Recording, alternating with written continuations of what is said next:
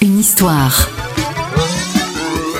Les secrets et anecdotes de vos tubes préférés. Nous sommes en 1980, les Français tombent sous le charme de Robert Palmer. Dandy à l'élégance toute britannique, Robert Palmer est un chanteur soul, rock et new wave à la fois. En témoigne la chanson Johnny and Mary qui connaîtra une double carrière.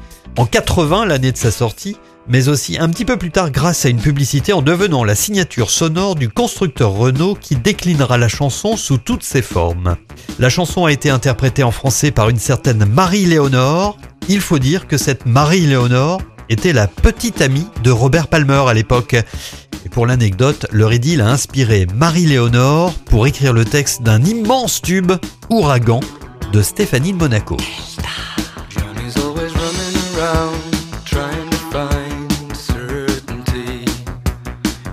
All the world to confirm that he ain't lonely. Mary counts the walls, knows he tires easily.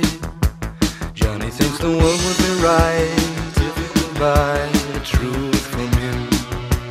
Mary says he changes his mind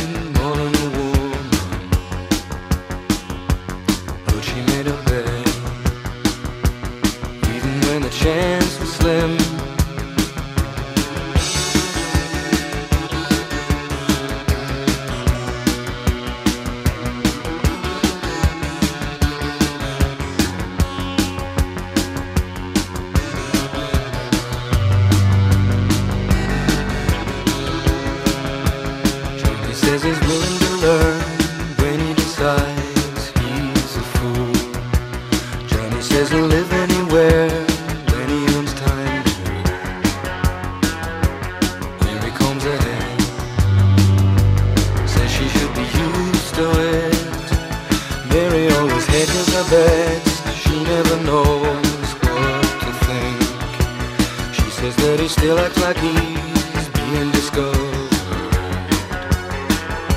Scared that he'll be caught without a second thought.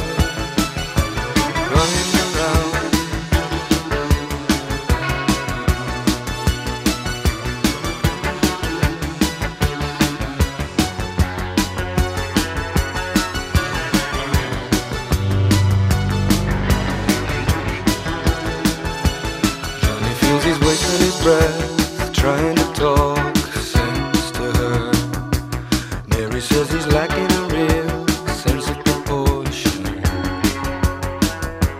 So she comes ahead, knows he tires easily. Johnny's always running around trying to find certainty. He needs all the world to confirm